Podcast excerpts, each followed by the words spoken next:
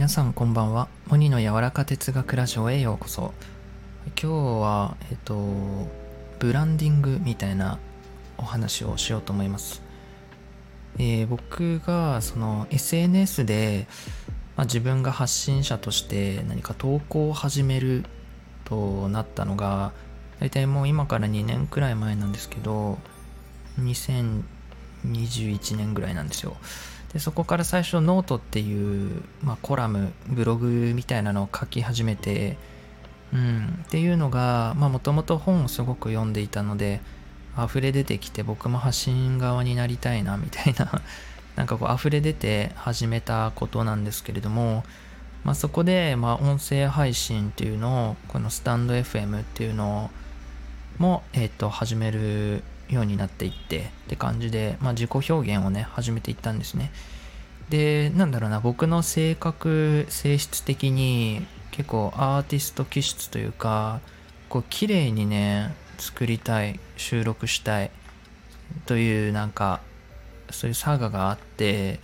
なんかなかなかねこうなんだろうな無機質な感じはあったと思うんですよ最初。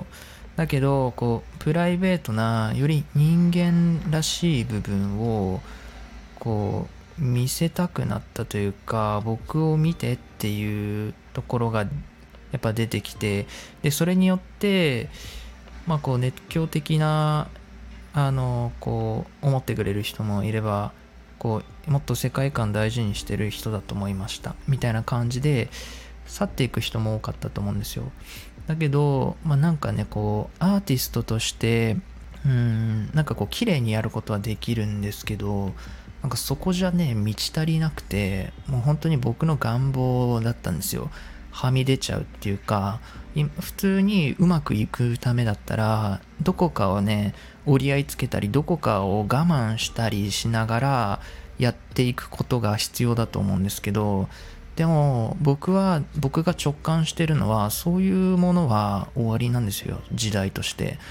もっとこうプライベートだったりこの人間的な部分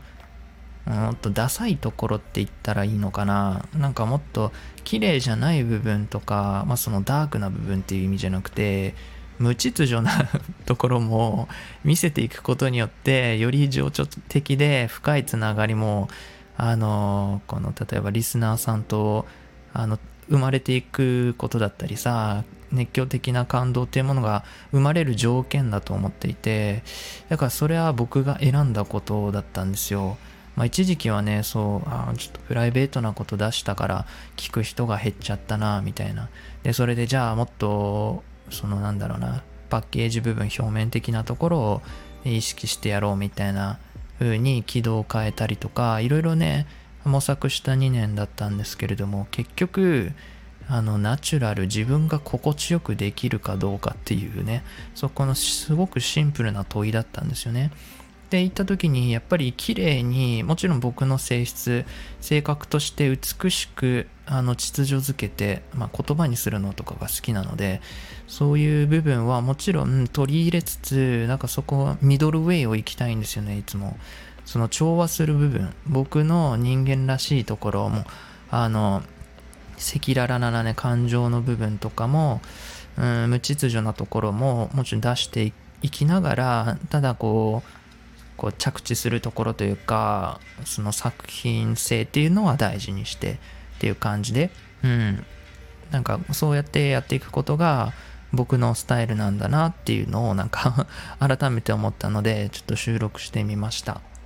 やっぱりなんかこう人と差別化比較の世界に僕はいたくないんですよね。比べるあの世界にはいたくないんです。そこには僕はいないというかっていった時にやっぱり自分らしさで突き抜ける必要があって、まあ、前もなんか例えで話したんですけどこの世界ってこう比較の世界でそのその比較の星にいたとして自分がそこからさ自分らしさっていうロケットでこの重力を振り切って大気圏突入してこう宇宙空間にふわふわね浮くまでさこのエネルギーをかけるというか自分らしさを突き抜けるっていろんなこの重さがあると思うんですよ。引っ張るものがあると思うんですよ。恐怖だったり、いや、そんなんやったらみんなに嫌われるよ。見る人いなくなるよ。みたいな、そういう恐怖、うる、いや、うるせえ。俺が、これが俺だっていうところで突き抜けて初めて人と比べないっていう、その空間に、世界に行くのかなって思って、でも僕の心は、魂はそれを望んでいて、やっぱ思考がさ、いや、怖いよ。モーに怖いよって言うんだけど、だけど、やっぱり時間の問題だと思っていて、そういう私に自然な、ナチュラルなさ、自分らしい状態で誰とも比べないオリジナルな独創的な僕にあの生まれ変わるっていうのは時間の問題だと思っていてそこがやっぱりこう紆余曲折この2年間あってだからなんだろう。いろいろ納得の上、試した上で、なんか僕はこれを選ぶみたいな なんかそんなところに、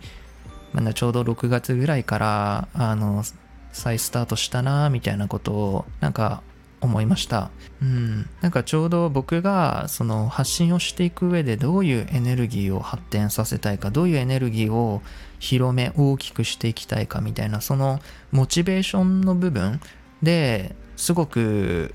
もうなんだろうな考える時間が長くて、まあ、いわばその飛び立つそのロケットでこう飛び立つ時の角度ですよね。角度のこの調整を長らく行っていたみたいな部分があってでやっぱりなんかなどういうことを伝えていきたいとかどういうエネルギーをあの拡大していきたいかみたいなところがやっぱり、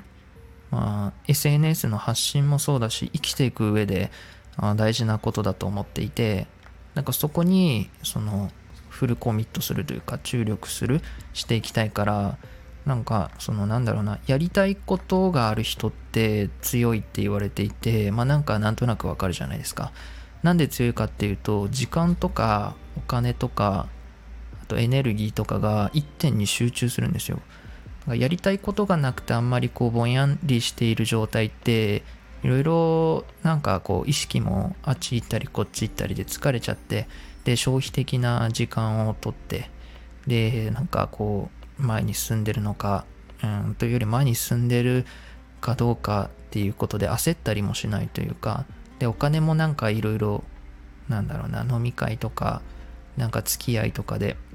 あの消えていっちゃってでもっとお金欲しいとかなんかわけわからない状態とかになるんだけどやっぱりやりたいこととかは自分の、まあ、なんか大きく言ったら使命みたいなところがこう分かっていて向く方向ですよね。どっちに旅立っていきたいかみたいな、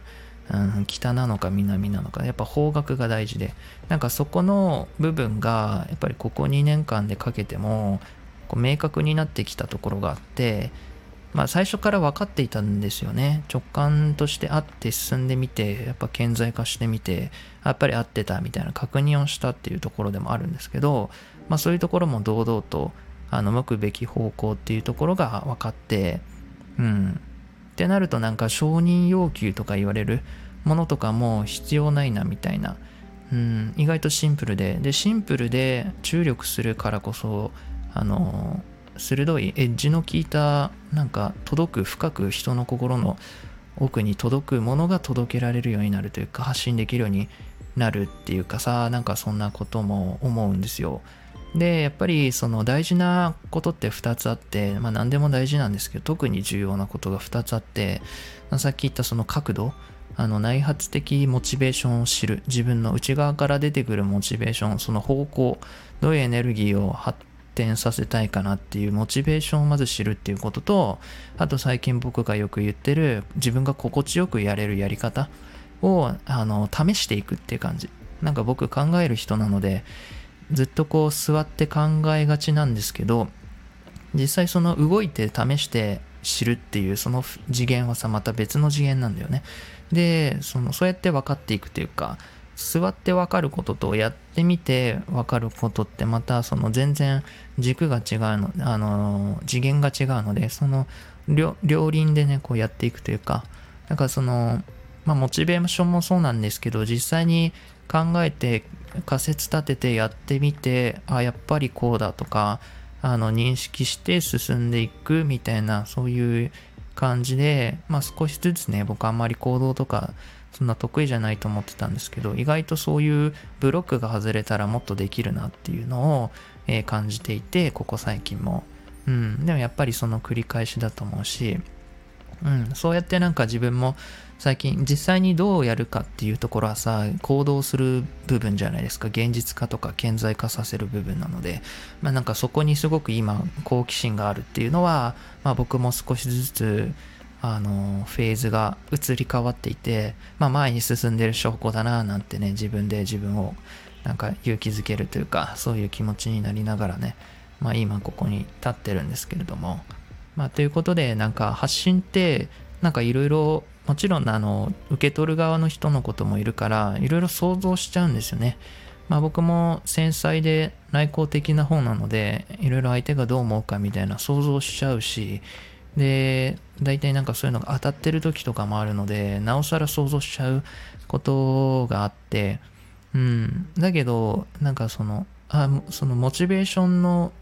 あの居場所ですよね。相手にどう思われるかっていうところにモチベーションがあるのかまあ、僕がしたいから心地いいから知りたいからみたいなそういうワクワクする内側からの内なる動機ですよね。そういうところから出発して繰り出されてるのかって全然あの出来上がるもの違うと思うので。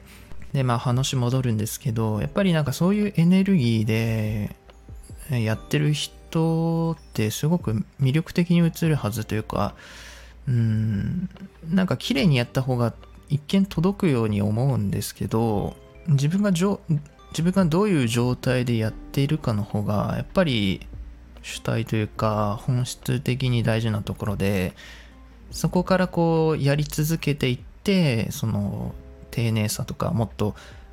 こだわりとか出していけばいいいいんじゃないかなとかも思うんですよね。うん、なんか最初から相手向けのことをなんか目いっぱい考えてやっていてそれ楽しいかなってやっぱなっちゃうんですよね。まあ、僕もそうやってやったこともあるし全然自分が発信したいっていう話以外のことをこうやってみたりとかなんかそういうのって絶対できなくなっていくからですね。うん。だから SNS って発信すればするほどなんかこう自分らしくなっていったんですよね僕は。うん、なんかいろんな意味があると思うんですけど、その人それぞれ発信をするっていうことにおいて手にする内的内的なその価値っていうのはそれぞれ違うと思うんですけど、やっぱり、うん、僕はこう喋れば喋るほど自分らしくなっていったなって。僕の好きな言葉で、その自分の声を見つけたいなら、まずは声を出すことっていうね、あの、オースティン・クレヨンの言葉があって、本当なんかその通りだなと思って、自分の声を聞きたかったら声を出す。その、本当の声っていうところね、そういうなんか、そういう意味での声なんですけど、なんか本当になんか、あの、そうなんですよね。自分らしく、自分らしくやって出来上がったものって、やっぱり見返したいんですよね。聞き返したいんですよね。うん、それって自分の納得もそうだしうん自分がやっぱ喜べてることでもあると思うしうん自分らしくないことはやりたくないというかね、えー、それはまあなんか日常においてもそうだしこういう発信することにおいてもそうだしっていう感じでうん。でこの間なんかその半年間でやってきたことを振り返るみたいなワークをちょっとやったんですけど、えっ、ー、と、新たに挑戦したこととか、えー、逆にやめたこととか、なんかそういう風に書き出していったんですけど、やめたことが結構多くて僕、うん。逆にその始めたこととやめたことのこの違いって何なのかって一言で言うと、やっぱりこう戦略的かナチュラルにやってるかなんですよね。なんかうん、一言だって言ってよ、ちょっと分かりづらいんですけど、なんかこうしといた方がいいよな、将来こうしといた方がいいよな、みたいな、なんかそういうことを始めたやつは、やめる羽目になる。うん。なんか心からね、楽しい、やりたいな、みたいな、なんかこの、俺から始まる感じ。逆算して始まることってなんか始まんないんですよね。うん、みたいなところです。まあそれで始まる人ももちろんいるし僕だけなのかもしれないんですけどなんか感覚が分かってくれる人もいるかもしれないんですけど意外となんかそこから見えた自分だったんですよね。始めたこととやめたことその活動の違いは何だったのかって言ったらやっぱりこうした方がいいんじゃないかな。なんかそれって何かに恐れていたりしてる証拠なのかなみたいな。うん。そうそうそうそう。なんかいろいろ喋っちゃったんですけど、まあ、今日はなんかその発信においてやっぱこのいろんなやり方が、まあ、あると思うんですけど僕はその願望のままにというか自分が一番やりやすいなんか同じことを言ってるんですけど心地いいやり方でやっぱこれからもやっていきたいなって、えー、思いましたので、えー、ちと収録しました。はい、えー、お聞きいただきありがとうございました。それでは皆さん、いい夜を。